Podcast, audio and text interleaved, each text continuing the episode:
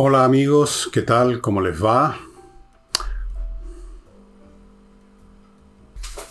Decía, ¿cómo les va? Bienvenidos a esta edición de día miércoles que voy a iniciar con comentando una, algo que vi por ahí que me mandaron, no sé si era un Twitter, un WhatsApp o qué diablos era. Alguien decía, qué alivio más grande tener de vuelta a Boris para que resuelva los temas de inmigración, de seguridad, los temas económicos, el problema de la cesantía, etc. Qué alivio, ¿eh? realmente. Ahora, yo no sé si va a resolver todos esos temas, yo creo que no, pero, pero en la inauguración de un, en una inauguración, sí creo que fue de una caleta pesquera eh, habló de una cosa que, que, francamente yo no conocía. Me dijo, dijo que, por aquí lo tengo anotado. Sí, inauguró una caleta con, abro comillas, perspectiva de género.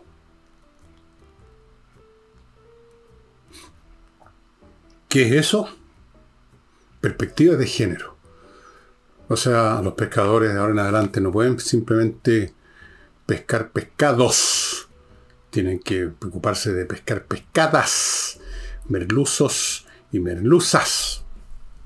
Pero no, parece que se refería, voy a tratar de hacer la interpretación más positiva posible, se refería al hecho de que en la industria pesquera artesanal Hace mucho tiempo trabajan mujeres. Siempre se ha sabido, cualquiera que, como yo, que es hombre de puerto, de mar, sabe que en las paletas pesqueras hay señoras o señoritas, empiezan a veces muy niñitas, que están arreglando redes o que están haciendo un montón de cosas. Están en la industria hace mucho tiempo.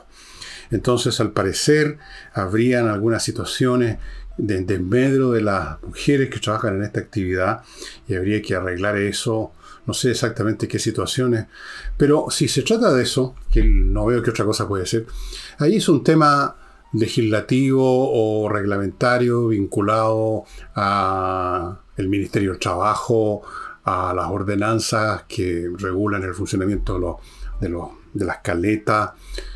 ¿Por qué tiene que esto caracterizarse con esa ciutiquería de la, ¿cómo lo llamó?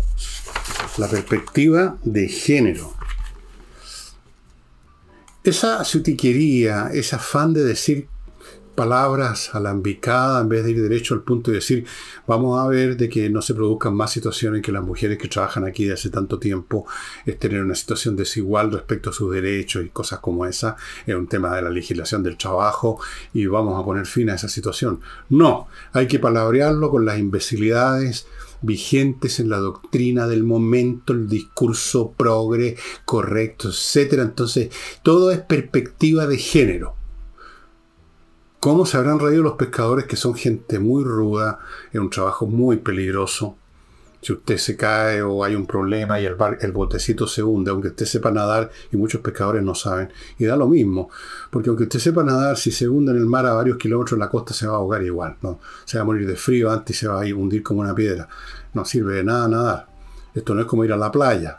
Incluso en la playa, a 100 metros de la playa, se, ahoga gente. Imagínense en el mar, kilómetros mar afuera, como se dice.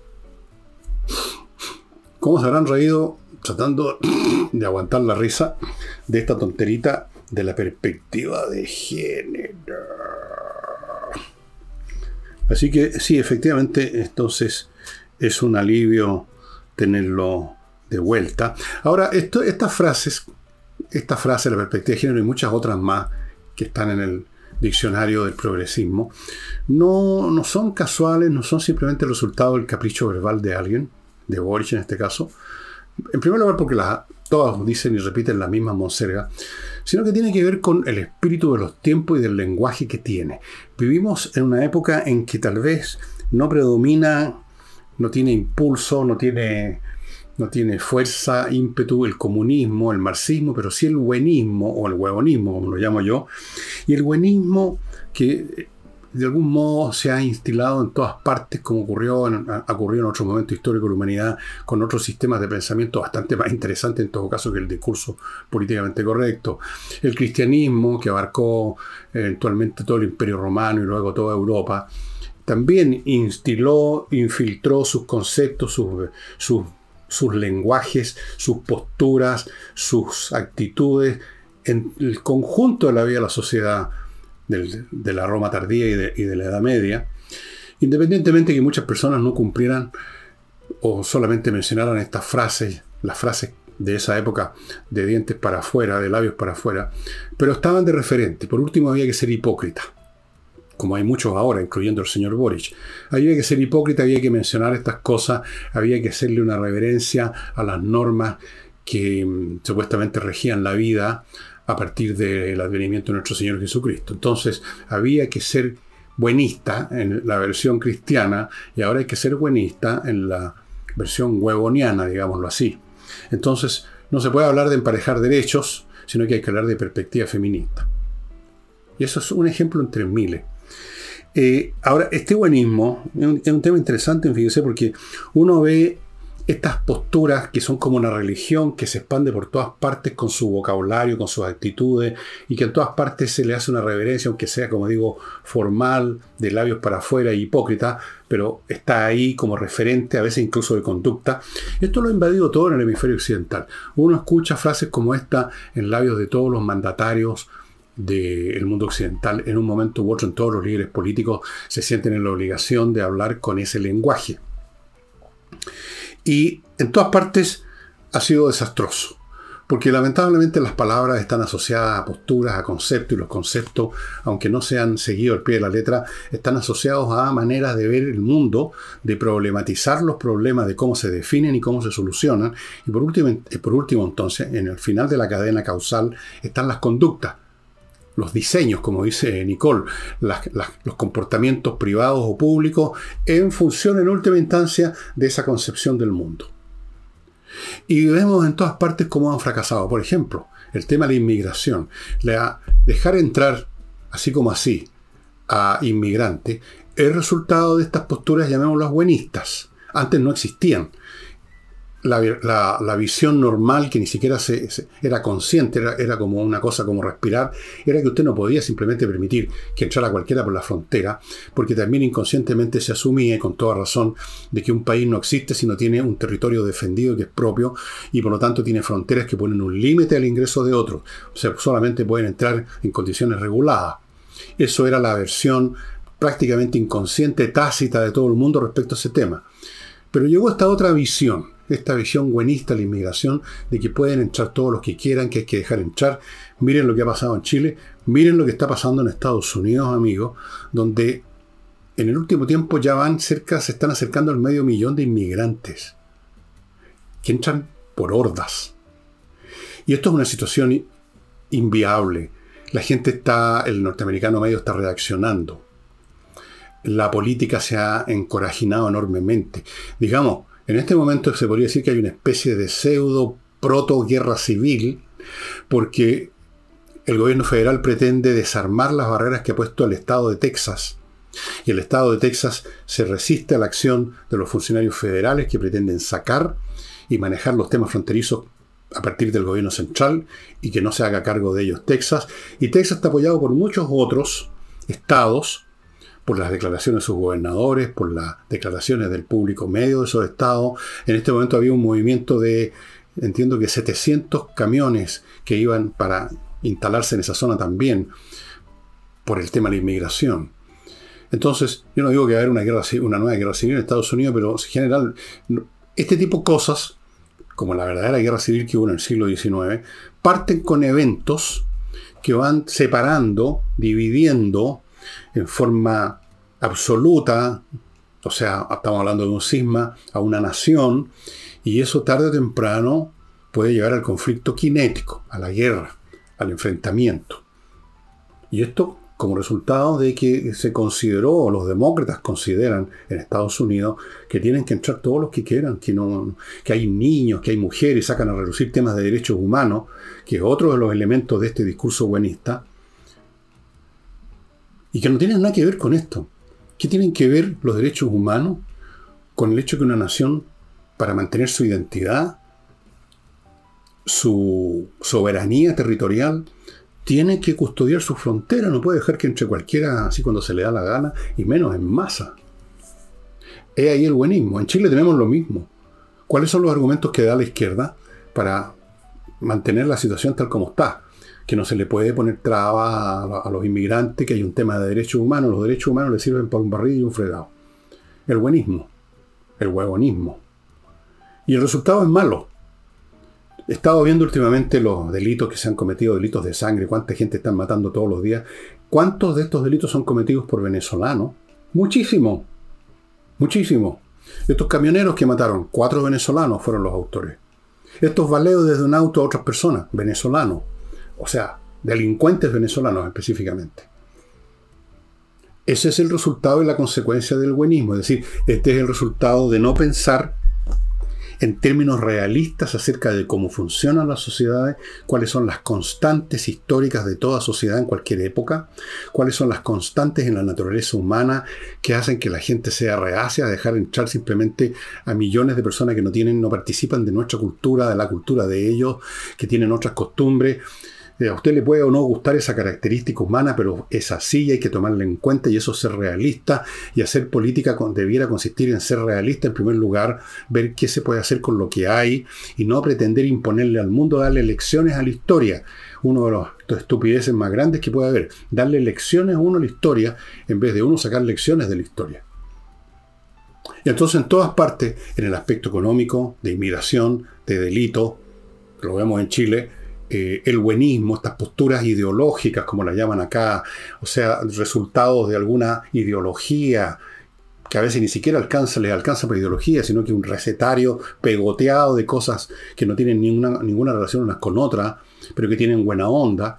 Bueno, el resultado de tratar de imponerle a la sociedad esquemas de pizarrón y malos esquemas es desastroso, pues. El fracaso del buenismo lo estamos viendo en todas partes. Pongo otro ejemplo a propósito de inmigración. Suecia. En Suecia también hubo un momento, un movimiento democrático, liberal, humanitario. Dejemos entrar gente, dejemos entrar gente nomás. ¿Cómo le vamos a decir que no? Vayan a preguntarle ahora a los suecos cuál es el problema que tienen con la delincuencia masiva que nunca antes habían tenido en Suecia, el país que era el ejemplo de un país ordenado, limpio, prolijo, así todo perfecto. Se acabó, se acabó. Los suecos no pueden creer lo que ven en sus propias ciudades. Ese es el buenismo otra vez, el huevonismo, el ideologismo. Un concepto general, normalmente torpe, normalmente poco pensado y desde luego abstracto, sin considerar las situaciones concretas, se impone y naturalmente eso resulta muy mal. Se vio en la Revolución Francesa también. ¿Cuáles fueron los lemas las abstracciones de la, de la Revolución Francesa? Libertad, igualdad, fraternidad, que son puras abstracciones. ¿Y cuál fue el resultado? El terror y, y miles y miles de personas muertas en la guillotina, otras miles muertas en la, una guerra civil que se llama la Vendée, luego los millones que murieron con un resultado natural de las revoluciones que son los autócratas tipo Napoleón Bonaparte millones de muertes, millones de tragedias humanas, de desastres por liberté, equalité fraternité. Todo esto lo vio en la, misma época en que esta revolución estaba en marcha un escritor británico de apellido Burke, y no me acuerdo el nombre de pila, Burke, que se llama el libro Reflexiones sobre la Revolución Francesa, donde hay Puede dejar de lado las cosas que le parecen equivocadas de Burke, pero lo esencial toca ese punto. Usted no puede manejar o pretender manejar o diseñar o manipular una sociedad sobre la base de un montón de abstracciones. Eso es arrogante y tonto al mismo tiempo, y lo estamos viendo en Chile porque estamos repletos de arrogantes y de tontos. Permítanme ir a mi primer bloque comercial, amigos, productos y servicios para su beneficio personal. De todas maneras, por ejemplo, el inglés. ¿Quién no quiere saber bien inglés y poder batírsela en el mundo como corresponde? Un mundo que ahora tiene como lengua universal el inglés. Entrenainglés.com, una academia realmente eficiente con profesores de inglés que son profesores de inglés clases online muy potentes, usted está concentrado, está solito, lo único que hace es atender a la clase, va a salir manejando un inglés bastante contundente, luego usted lo puede mejorar por su cuenta, pero va a tener el inglés suficiente para batírselas en este mundo. Hay algunos cursos, entiendo, este verano, usted averigua, ahí están los datos, para qué se los voy a dar yo, vaya consultando. Continúo con Famaba Grill, las mesas asaderas o las, o las parrillas asaderas tipo mesa, en que como usted está viendo, la parrilla está ahí frente a usted en la mesa misma, aunque se sentó a comer. La parrilla no es un hierro oxidado, mugriento y ceboso y lleno de hollín, sino que es acero inoxidable, que está impecable, alimentado por un fuego que a su vez lo alimenta un gas. No hay hollín, no hay malos olores, todo perfecto. La carne al alcance de su mano, usted la saca cuando le gusta a usted es la manera de hacer parrillada hoy en día. Olvídese de este espectáculo digno de troglodita que todos nosotros alguna vez hemos protagonizado, pero ya está bueno, estamos entrando en otros tiempos. Llame a Famada Grill, vaya reservando su mesa.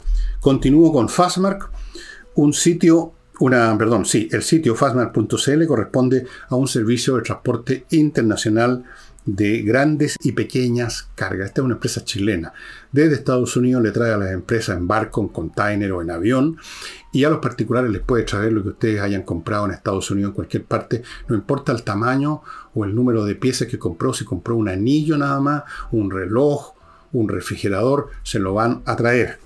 Y termino el bloque con Oxinova este polvito que viene en un sobre, que se mezcla en una cacerola con agua, digamos, al cabo de una media hora o 40 minutos se convierte en una colonia de bacterias aeróbicas y con eso usted termina con los malos olores. Usted vierte el producto o lo vaporiza en los lugares donde hay malos olores y se acaban porque estas bacterias matan, destruyen o neutralizan, como dicen ahora, a las bacterias anaeróbicas que son las que causan la descomposición y por lo tanto el mal olor. Muy eficiente, muy eficaz. Y vamos a continuar con el programa. El buenismo viene siendo la manifestación o materialización de la Weltanschauung moderna, que en alguna vez fue el cristianismo, en otro momento en, buena parte del mundo fue el marxismo, el leninismo, todavía lo es en, China. Em, y es una, una, visión que abstracta, em, y por lo tanto inaplicable, que responde a anhelo, a buena onda, a ojos en blanco, pero no responde a las realidades del mundo y la realidad del mundo hay que atenderla tal como es para poder actuar con ella o incluso modificarla. Contra ella nunca. Usted no puede parar una ola parándose frente a ella. Usted la puede navegar, usted la puede surfear, pero usted no la puede detener diciéndole no. No siga sola porque vas a romperle el castillo de arena a este niñito qué triste, eso va contra los derechos humanos de los niños. No, no se puede, ¿no es cierto? Ya. Bien. Eh, se está hablando, a propósito del tema de seguridad, de traer a, la región metropolitana a carabineros de provincia, en un porcentaje creo que se habla del 10%, que es la política que incluso un comentarista, eh, un político de una provincia hizo, usó una frase que yo también quería usar, y que voy a adecuar a eso de vestir, vestir un santo para vestir otro. O sea, no realmente aumentar los medios de combate, sino que cambiarlos de lugar, básicamente. Y, pero la cuestión básica yo creo es la siguiente. Fuera de que naturalmente en la provincia tienen bastante razón en molestarse que les estén sacando a ellos carabineros en circunstancias que en algunas provincias como en el norte la situación es realmente eh, de película, digamos, el nivel de narcotráfico, asalto, asesinato, etc. Entonces no les gusta para nada. Pero quiero insistir en un punto que lo he hecho muchas veces. Esto no es un tema de presencia. Esto no es un tema que se resuelva poniendo más carabineros aquí o allá. Porque la pregunta es, ¿para hacer qué? Para generar eso que llaman presencia policial. Eso ya no funciona la presencia policial. Eso pudo funcionar hace 30 años atrás. Ya no. No es con presencia policial, con un carabinero que todo el mundo ve, que se disuade a los delincuentes. Los delincuentes no son disuadidos con nada. Los delincuentes ahora son atrapados o, liquidados a balazo, pero no son disuadidos primeramente porque ven a alguien con un uniforme carabinero. No se resuelve esto con presencia policial, se resuelve con acción policial. Y acción policial no significa una acción reactiva, porque esa naturalmente existen incluso independiente de lo que el gobierno quiera. Si un carabinero ve que están asaltando a alguien, va a reaccionar de todas maneras. Va a reaccionar, aunque ojo que la reacción va a estar consciente o inconscientemente graduada por el temor que tiene este carabinero, este policía, de qué va a decir el gobierno después, qué van a decir los grupitos de derechos humanos, que usó fuerza excesiva, etc. Así que eso influye. Pero alguna reacción va a haber.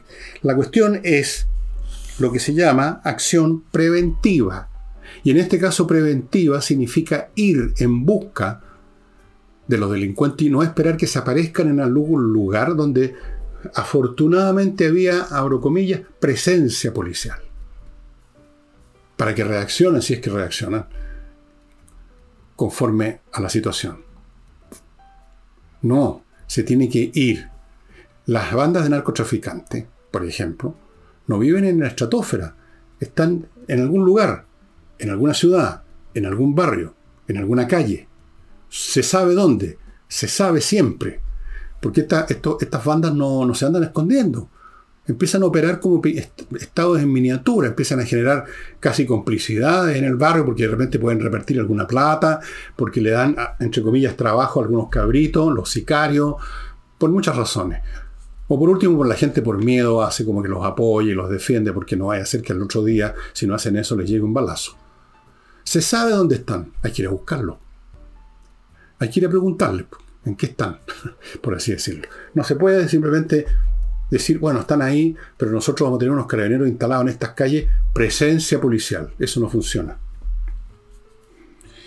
De hecho, un diputado de la UDI dijo hay que, el famoso hay que chileno, que significa habría que, pero no se va a hacer nada. Hay que sacar a los militares a la calle y agregó verdaderamente empoderado, o sea, en el fondo, digamos las cosas por su nombre, con autoridad como 007 para matar para usar sus armas de fuego.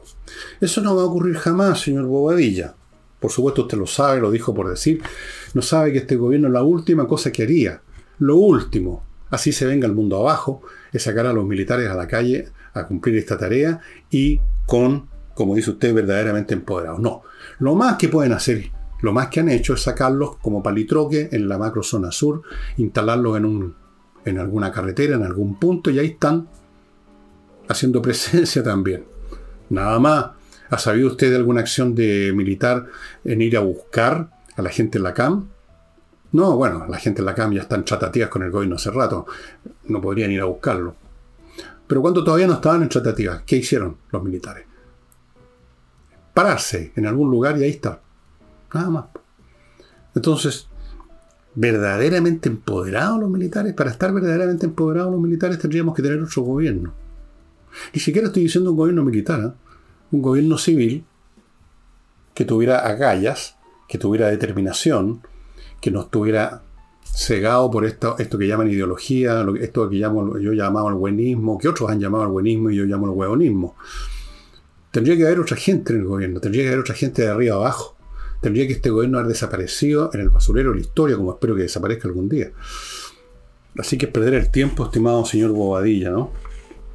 Y a propósito de narcotraficantes, el, dirigente máximo de la Sociedad Nacional de Agricultura hizo una denuncia muy seria, que en el sentido de que los narcos se han tomado sectores rurales completos, se están yendo al campo, donde están más lejos de esta, abro comillas otra vez, presencia policial, se instalan ahí, a veces pagan a camioneros o a, a gente que trabaja en el campo con droga, y ahí producen, seguramente tienen las bodegas, donde ah, en un lado hay algún producto agrícola y en el otro lado tienen la marihuana, que marihuana, la anfetamina, las drogas más duras, la coca, la heroína, todo. Y de ahí organizan su distribución con camiones, o lo que sea, con vehículos particulares, tranquilo, respirando buen aire en el campo. Es la, es la, es la denuncia que hizo este dirigente que dice que cuando se hizo cargo del cargo de presidente de la Sociedad Nacional de Agricultura, hicieron un recorrido por el campo, distintos establecimientos agrícolas para enterarse en vivo y en directo de las situaciones que se viven y la información que recibieron de la gente ahí es que el primer problema es este, cómo los narcotraficantes se han ido tomando sectores rurales completos. ¿Qué hace el gobierno al respecto? Lo mismo que hace en todo. Cero. Cero a la izquierda. Un huevo. ¿Qué puede usted esperar de estos ineptos? Un huevo. Bien. Eh,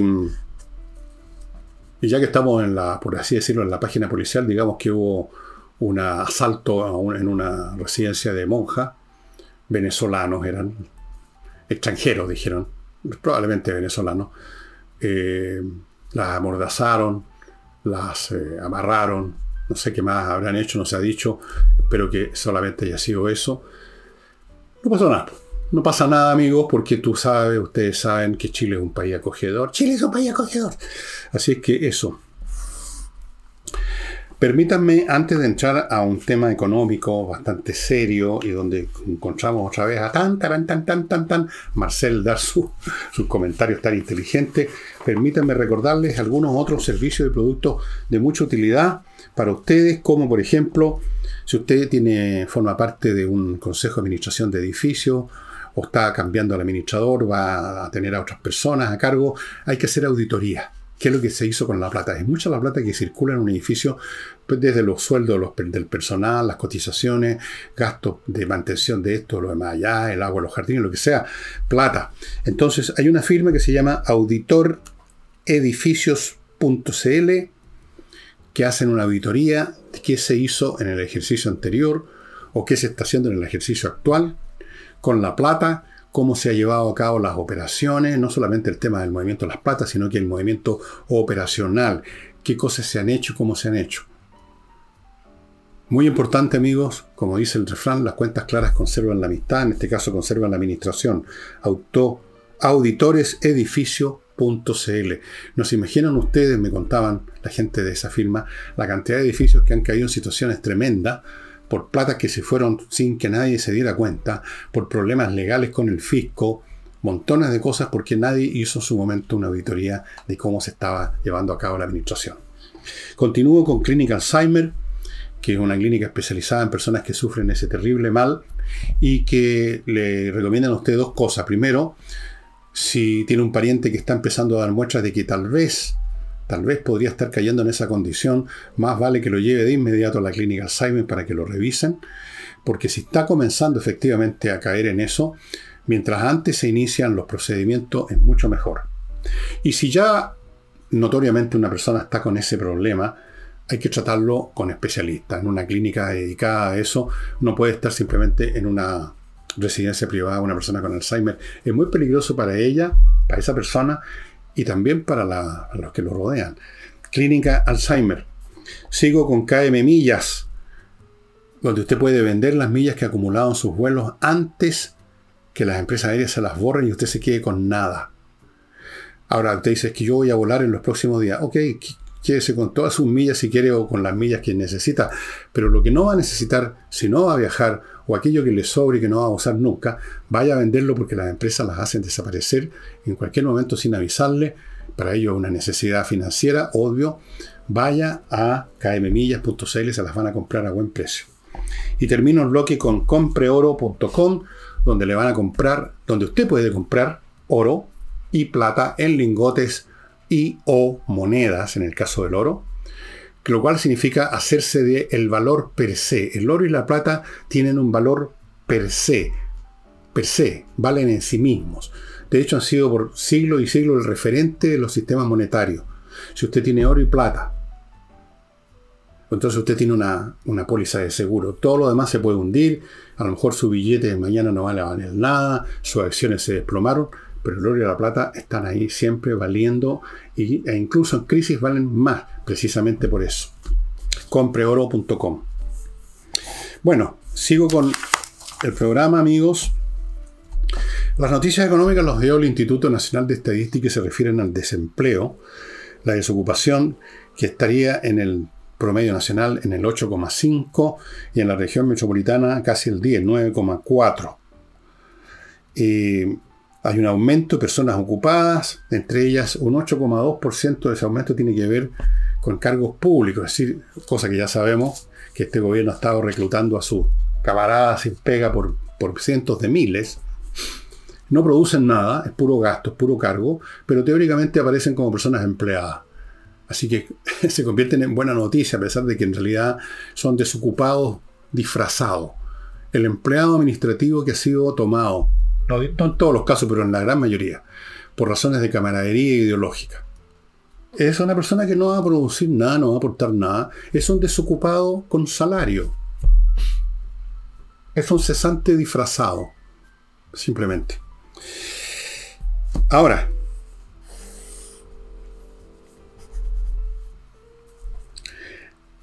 yo voy a decir algo más.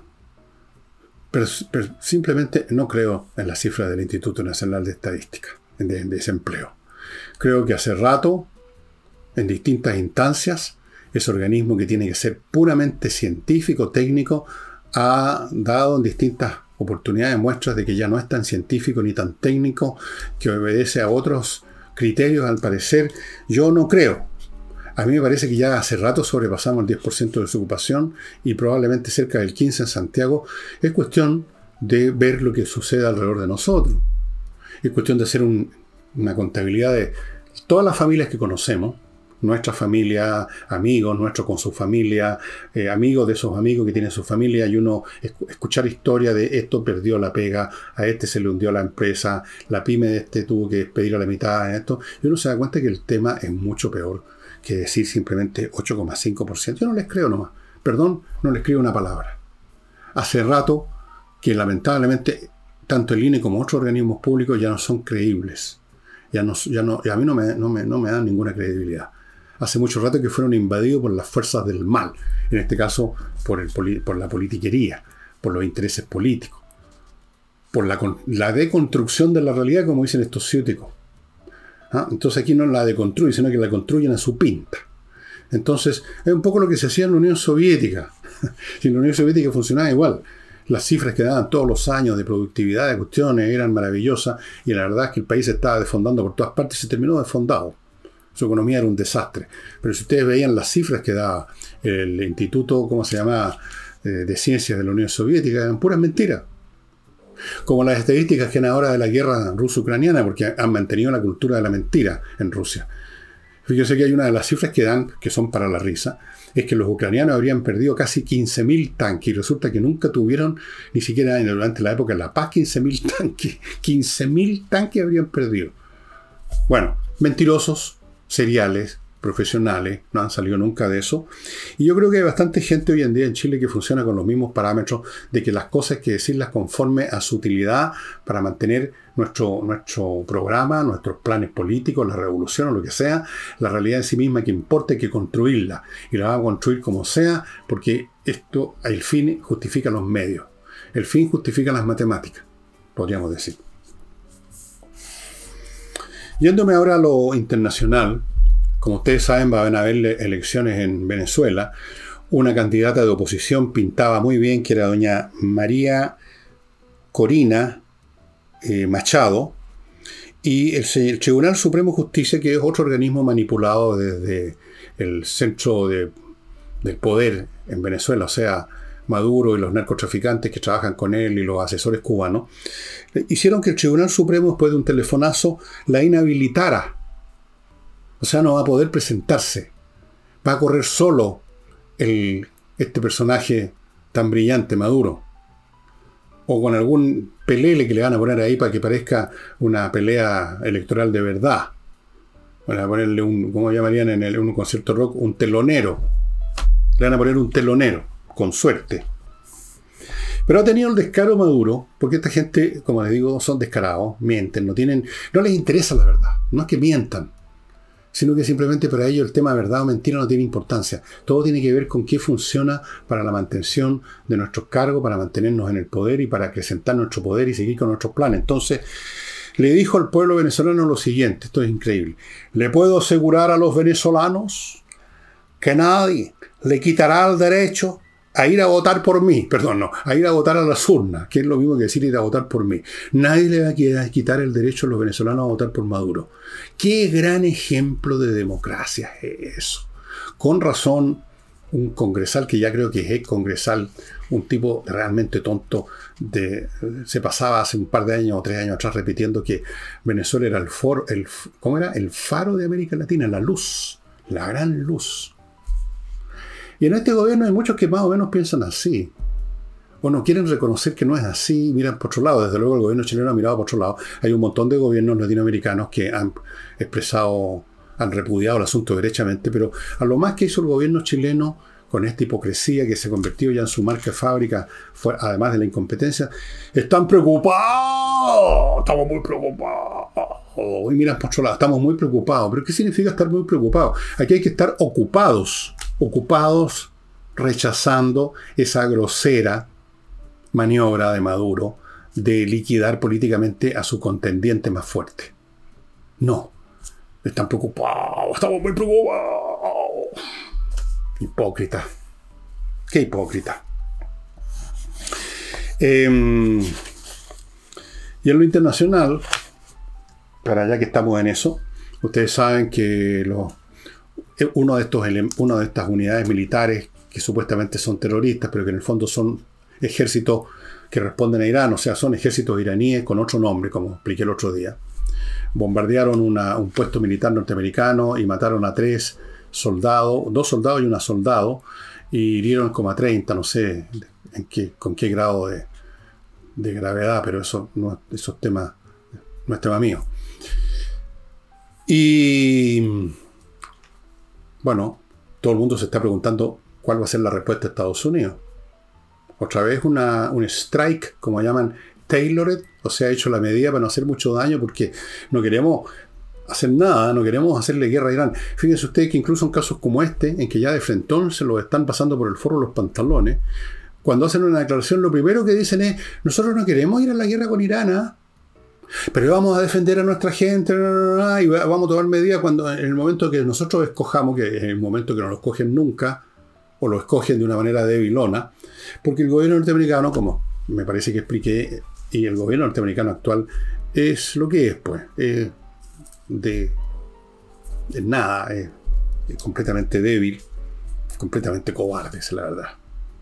Hay un congresal norteamericano que ya de Frentón dijo, lo que pasa es que tenemos un presidente que es un cobarde. Y que, y que no es muy inteligente porque ya debería darse cuenta que una guerra no se para o no se contiene simplemente porque uno quiera pararla o contenerla porque hay un adversario, si la guerra es entre por lo menos dos partes. Y esa, esa otra parte está de frentón atacando a Estados Unidos por todos lados. Y lo está atacando con los Houthis, lo está atacando con Hezbollah, lo está atacando con lo que sea. Lo están atacando ellos mismos. Y ahí siguen vacilando y con temores. Y aquí es donde yo me hago una pregunta, estimados amigos, de un hecho que no conocemos, pero que bien podría ser. Fuera de la cobardía o la debilidad personal de Biden y del grupito que lo rodean, ¿No será que Irán ya tiene la bomba atómica? Hará un par de semanas, uno de los funcionarios de esta organización internacional que ha estado, cuando ha podido mirando qué es lo que están haciendo los iraníes, advirtió, yo lo conté en este programa, que a los iraníes les, era cuestión de días, una semana, una cosa así o menos, para que tuvieran uranio suficiente con el, digamos, con la pureza suficiente para fabricar una bomba atómica. Y yo les dije en ese programa, me acuerdo, que probablemente la parte técnica del diseño, de la forma del esferoide, que generalmente es la forma que le dan al núcleo de uranio, y el mecanismo para generar la masa crítica, todo eso que es complejo, seguramente que ya lo habían resuelto y lo tenían listo. O sea, era por así decirlo cuestión de meter el, el explosivo dentro de la carcasa de la bomba, por decirlo simple. Bueno, esto fue hace dos, tres semanas. ¿Qué pasa si ya tienen por lo menos una bomba? Irán no lo ha dicho, está haciendo el mismo juego que hace Estados Unidos con China de lo que llaman la ambigüedad estratégica. No dicen la tenemos, no dicen no la tenemos, dejan adivinar, dejan que teman. Y Estados Unidos sabe perfectamente que a los iraníes les bastaría una bomba para liquidar Israel. Una bomba bastaría, por lo pequeño, no solo porque por lo pequeño, digamos, el área destruida por el impacto directo de la bomba sería muy, importante proporcionalmente hablando, sino porque con la contaminación, la destrucción de la, estructura social de, Israel, que significa un desastre de esa naturaleza con cientos de miles de muertos, destrucción física enorme, contaminación, se acaba Israel literalmente, esa es la verdad. Y a Israel si lo atacan con una bomba atómica. Va a responder con la suya, y no es una, tiene más o menos 100, se calcula. Y entonces ahí va a ser, digamos, sálvese quien pueda, quien sabe que otros se van a haber tentado a usar bombas, ingenios nucleares. Entonces me pregunto si no será que ese es el elemento de fondo del cual quizás los propios norteamericanos no están seguros, o quizás sí están seguros, y entonces de ahí esto de buscar una respuesta que permita equilibrar de cuadrar el círculo. Por un lado, demostrar que no son tan penca y tan débiles que se dejan matar gente y responden con unos guatapiques, pero por otro lado, que la respuesta, aunque sea más vigorosa, no sea tanta que lleve a los iraníes a llegar más lejos, a desatar más furores y llegar a esa situación donde ya el cálculo de qué me conviene hacer es superado por la rabia, por las ganas de destruir al adversario y se entra entonces en un hecatombe. Me pregunto, ¿ah? si no será esa la razón especulativo, pero ¿por qué no? Uno puede preguntar lo que quiera, ¿no es cierto? Volviendo a Chile, don Ricardo Lago, que presidió nuestra nación en los buenos tiempos de la concertación, y ahora que uno los ve ahora con nostalgia, ahora la concertación parece la tierra feliz del Edén comparado con lo que estamos viviendo, anunció su retiro de la vida pública, está por cumplir 86 venerables años, y hizo una tremenda declaración que yo creo que si este es un retiro de la vida pública, esto me recordó a estos artistas del rock que celebran algo así como 30 giras de despedida, porque son muy, muy remunerativas, ¿no? Se, están despidiendo todos los años. Entonces, se retira la política con una declaración política inmensa, llena de frases de buena crianza política, entre las cuales anoté aquí, eh, no guardaré silencio si puedo hacer algún aporte. ¿Aporte a quién? ¿Al Partido Comunista? Porque lamentablemente los aportes últimamente de don Ricardo han sido siempre de apoyo, directo, indirecto, a la causa izquierdista, a la causa, a la causa comunista, a fin de cuentas, si son ellos los que es el, corazón y el cerebro de lo que estamos viviendo del Partido Comunista. No van a creer ustedes que es convergencia social y todos esos piñuflas al Frente Amplio, ni no van a creer ustedes que el Partido Socialista, que ya no son ni siquiera eso, ni siquiera piñufla, no son nada. El Partido Comunista, el centro de gravedad de la izquierda en este momento y siempre lo ha sido, y ahora lo es más que nunca. Y cada vez que ha hecho declaraciones, señor Lago ha sido finalmente, después de quizás de haber dicho alguna cosa ambigua que se podía malinterpretar, le han pegado un tirón de oreja y ha terminado apoyando a este gobierno, ha terminado apoyando a la izquierda, ha terminado apoyando al PC. Así que yo preferiría que guardara silencio, señor Lago. Retírese de verdad. Escriba sus memorias. Debe ser interesante. Yo me ofrezco voluntariamente gratis a revisar para bien, eh, corregir estilos si es necesario. No sé si usted escribe bien o mal, pero yo sé que yo escribo bien.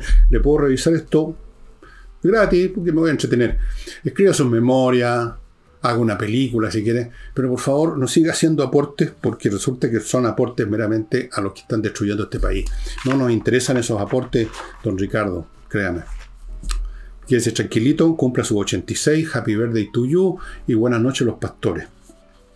Y vuelvo ahora a la tasa de desocupación que ya les mencioné, que según el INE es del 8,5 a nivel nacional, cosa que yo no les creo, como les dije.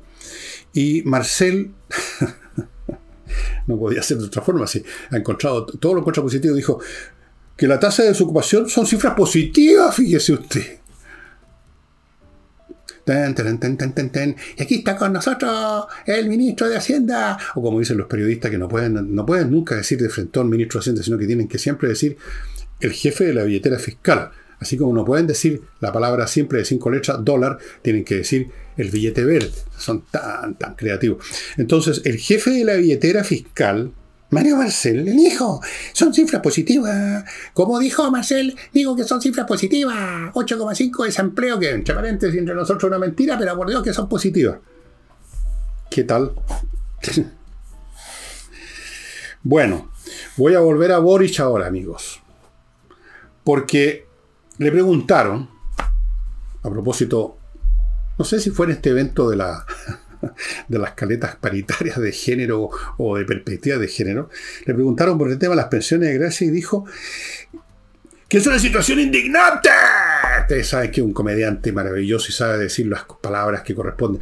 es una situación indignante porque, explicó, hemos conocido antecedentes que no estaban cuando se otorgaron esas pensiones.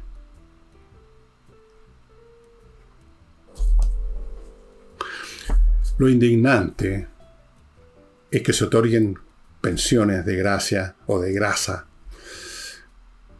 cuando no se tienen conocidos los antecedentes. Cuando no se chequee que están todos los antecedentes. Suponiendo que sea verdad esto que está diciendo Boris, que no estaban todos los antecedentes. Yo creo que estaban todos los antecedentes. Si no era tan difícil, hasta él se podría haber dado cuenta.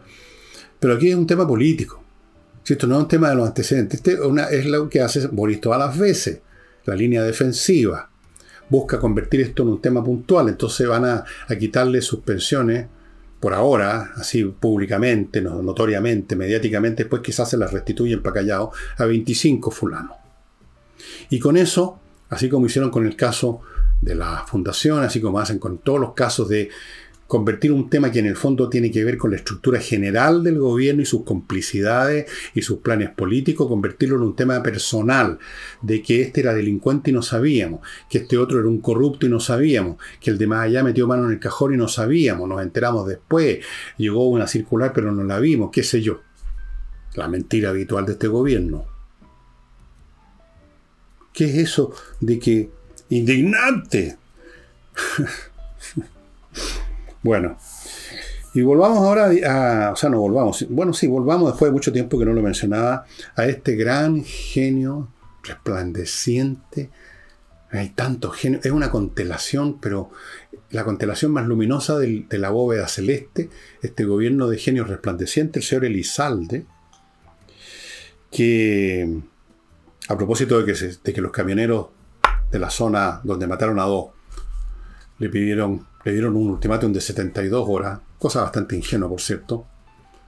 Pero los dirigentes tienen que responder a las bases que están enfurecidas. Entonces hacen un, piden un ultimátum sabiendo que eso es para la risa. Todos hacen su comedia, ¿no? Todos, todos tienen su papel en esta comedia pública. Entonces le pidieron el ultimátum, eh, se niega el gobierno y dice que hay que dialogar.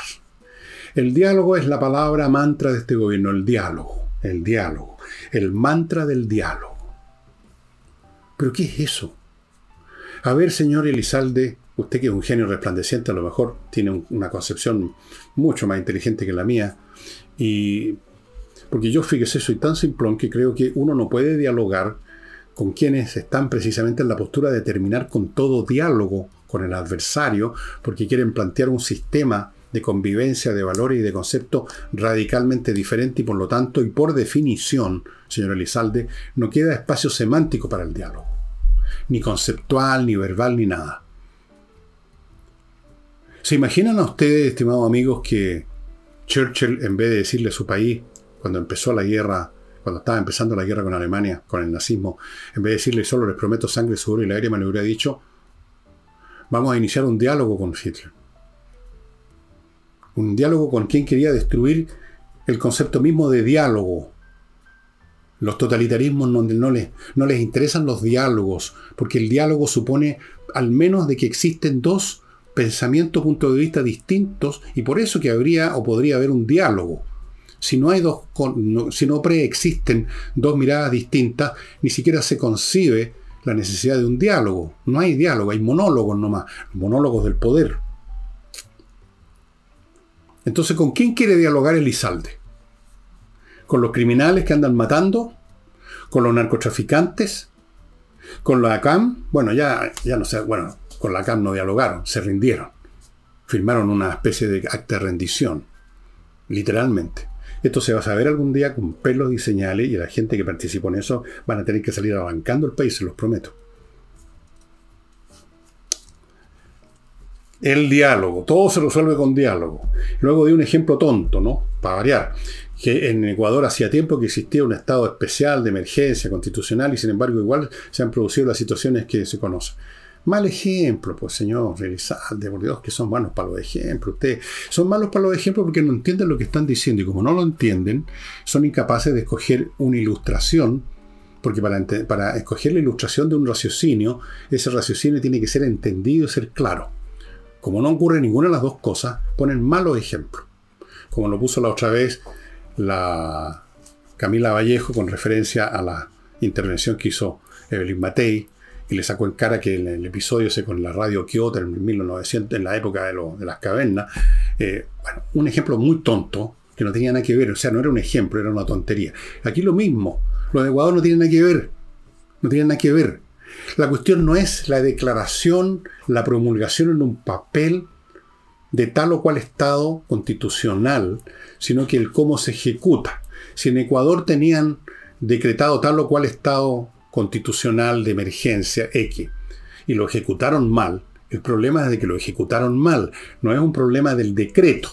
Si en Chile, el día de mañana, o sea, no digamos el día de mañana, tenemos un ejemplo claro aquí de cosas que han ocurrido el día de ayer en realidad. El estado de excepción en la macrozona sur. Ahora podría el mismo señor Rizal decir, ¿no ven ustedes que todavía hay situaciones en la, en la zona macrozona sur? entonces eso significa que el estado de excepción no funciona. Lo han dicho en algún momento. No funciona si no se ejecuta realmente, si queda limitado al decreto en el diario oficial. Claro que en otros momentos, cuando les ha convenido, cuando han creído que les convenía, han dicho lo contrario, que está funcionando porque ahora hay un 0,3% menos de tales o cuales delitos. Pero estos tipos no tienen, no tienen una norma de lo que es verdadero o falso. Dicen lo que les parece en un momento dado que conviene. Entonces ahora le convenía a Lizalde decir de que esto de los estados especiales, de excepción, de estado de sitio, lo que sea, o los militares en las calles o en las carreteras, no sirve porque en Ecuador no sirvió el estado X, Y, Z, y entonces aquí tampoco serviría. Lo cual es una tontería, porque es la ejecución, es en la ejecución que las leyes, los decretos, las constituciones adquieren vida o no, señor Elizalde. Y naturalmente con ustedes no va a adquirir nunca vida ninguna de estas cosas. Efectivamente, si el día de mañana, por una razón ya de fuerza súper mayor, que se vieran absolutamente obligados a decretar algo especial al gusto de los camioneros, igual no pasaría nada efectivamente. Pero no porque el Estado en sí sea ineficiente, sino porque la ejecución, es la ejecución la que importa. No se hizo como correspondía, no se hizo con la voluntad realmente de ponerla en práctica. ¿Entendería esto tan sencillo Elizalde o no? Porque cada día esta gente se pone más lesa. Es cuestión de ir comparando lo que dijeron hace un año o dos con lo que dicen ahora y uno ve que hay un, deterioro de lo que ya estaba deteriorado desde el principio. Van en caída libre. Vean el caso de Marcel, pues. Marcel que nos acaba de decir que son cifras positivas del 8,5% de desempleo. Supongo que lo está comparando con algún momento en que era 8,6 o 9,1. Pero eso es una comparación absurda, por supuesto. En términos generales, en términos de lo que se llama en matemática órdenes de magnitud, las variaciones de unos puntitos o unas décimas para acá para acá no tienen significación ninguna. Lo que interesa es el ámbito, la magnitud donde están ubicadas esas cifras. Sobre todo en un campo menos exacto como en la economía. Pues esto, esto no es cálculo tensorial, esto es economía nomás. Entonces, tenemos a Marcel diciendo estas cosas. Yo estoy seguro que hace un año atrás ya decía leceras, pero no eran como estas. Lo hemos escuchado hablar del crecimiento cero, que el país está creciendo al 0%. Eso ya muestra déficit, ¿no? ¿Verdad? Deterioro profundo, grave, serio. No, yo no recomendé la clínica Alzheimer por casualidad. Sí, aquí la tengo. Bueno, Mario, ponga atención. Continúo ahora con otro grupo de productos y servicios para su beneficio, amigo. Alguno de estos por lo menos le puede ser muy útil. Y vamos, por ejemplo, a Climo. Hay gente que está muerta de la risa a pesar de los calores atroces que se están viviendo en todo el país, especialmente, no sé si más o menos, pero que en otras partes, pero terribles en la región metropolitana. Pero los que tienen clima no. Y Climo está haciendo una oferta espectacular que no se va a repetir porque esto termina cuando terminen los equipos que tienen. Dos equipos, como los que ustedes están viendo en la fotografía, de la marca Tajitsu, de gran calidad, yo tengo uno de ellos acá, estoy perfecto dos equipos de esos, como para que usted climatice dos ambientes en su departamento, en su casa, más la instalación, que un proceso, cada equipo tiene toda una instalación, llegan técnicos, ya tienen que instalar cuestiones. Bueno, lo hacen más o menos en unas horas, pero es una instalación, es un proceso complicado. Todas esas cosas, las tres cosas por 950 mil pesos, ni un peso más. ¿Cuándo termina esta promoción? Cuando se terminen los equipos. ¿Cuándo se terminen los equipos? Muy pronto, porque están saliendo ya muy rápido. Esta promoción entiendo que partió el miércoles de la semana pasada o jueves y ya están llegando a menos de la mitad del stock que tenían al principio. Así que apúrese, amigo. Continúo con Lomas de Millaray, una oportunidad de cambiar no solo de residencia, sino que cambiar de modo de vida. Estas son parcelas que están en la región de los lagos, en una zona muy bonita que usted puede verificar que lo es entrando a lomasdemillaray.cl y viendo un video que ahí tienen. Ahí usted va a poder ver cómo es eso. Cada parcela tiene agua, tienen agua ya, electricidad soterrada, y fibra óptica. Amplios caminos, hay distintos precios, algunos muy accesibles. Amigos, vayan a ver, echen una miradita, entreténganse viendo ese paisaje precioso donde está Lomas de Millaray. Continúo con Tienda Ancestral, que a propósito de la región de los lagos está por ahí mismo, está en la región de los lagos, Frutillar, una ciudad muy bonita. Un saludo a los frutillerinas, frutillerinos. Tienda Ancestral produce lo que usted está viendo, canastos, eh, pantallas de lámpara, etcétera, con fibras naturales, hechas por maestros artesanos que tienen años de práctica, han adoptado eh, diseños modernos y distribuyen en todo el país. Usted puede vivir en Arica y si compra por internet va a recibirlo en Arica. Fuera de eso, ellos son los que distribuyen este libro muy interesante con fotografías de casas de estilo alemán, todas construidas a principios del siglo XX, que están en la zona. Miren ustedes lo lindo que el paisaje ese es más o menos el tipo de paisaje que se vive en esa zona donde está Loma de Millaray precisamente. Usted vive en medio de una naturaleza maravillosa.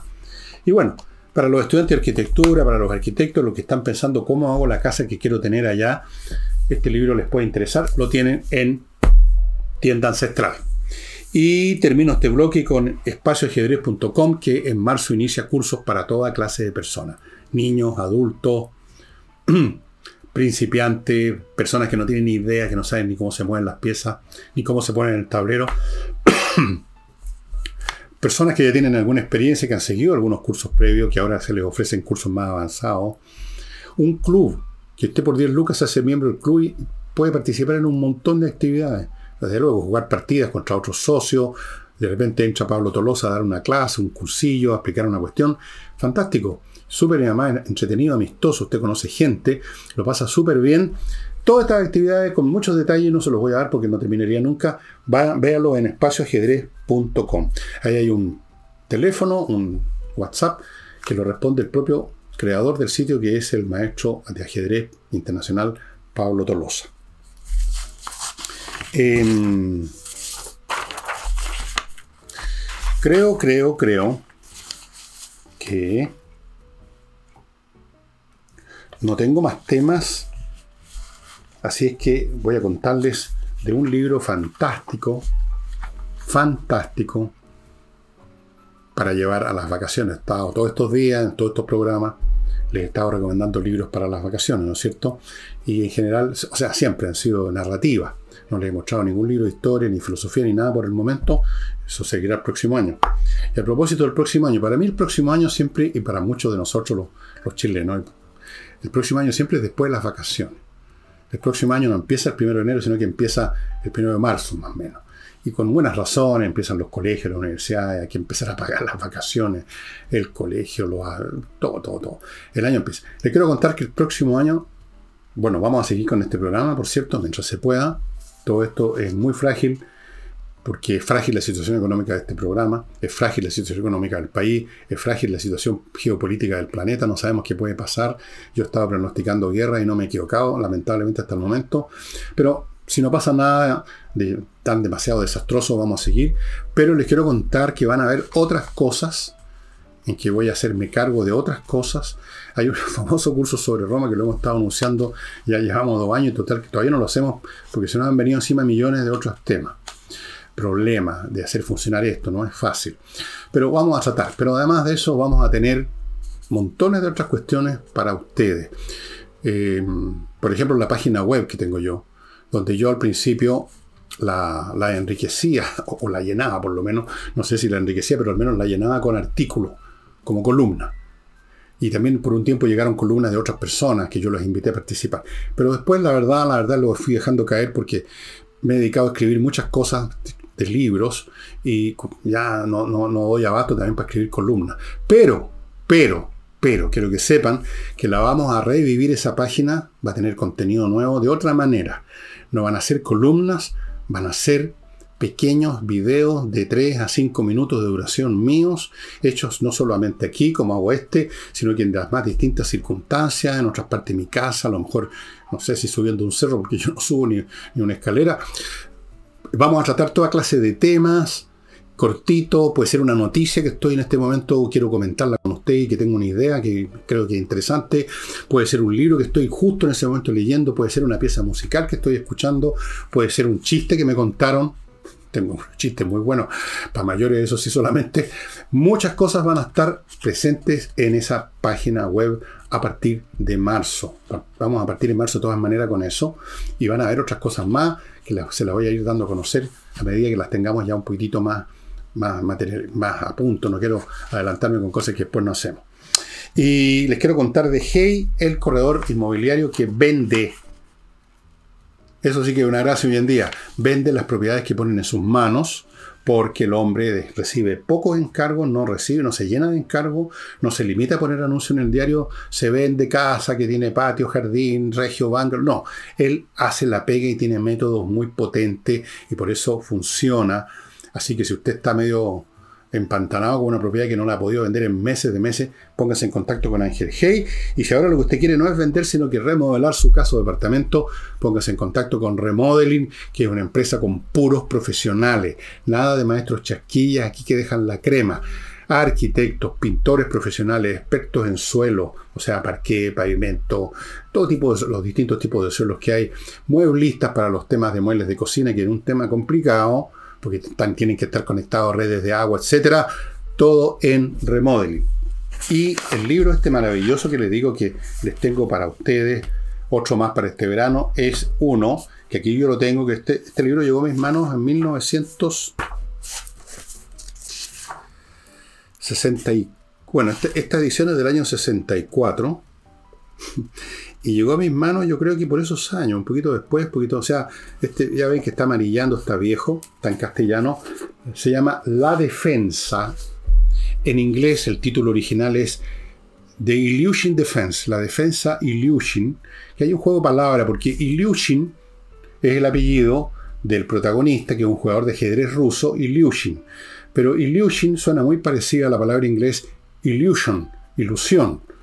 Y en fondo tiene que ver con muchas otras cosas más, porque la prosa de Nabokov es fantástica, la descripción de ambientes, de estados anímicos, pequeños detalles que nos, nos hablan mil palabras, no las imágenes, sino que las palabras son mucho mejores que las imágenes, dicho sea de paso. Esta es la historia de un ajedrecista ruso, el típico chico prodigio que empieza ya a los cinco años a sacarle la cresta al papá, al tío que le enseñó a jugar, y cómo poco a poco, en el transcurso de su vida, este jugador Ilyushin, empieza a perder la cabeza, empieza a ser absorbido y con razón, porque el ajedrez puede tener esa situación, puede producir eso. Como el produce es el juego, los casinos, solo que ahí uno se va a la ruina. Aquí uno se vuelve loco nomás. no, yo no me he vuelto loco. Claro que yo no soy Illusion, ni mucho menos. Es un libro fantástico, estimado amigo. Eh, no está en Chile, no lo vi en ninguna librería chilena en castellano. Pero Está en Amazon en su idioma original.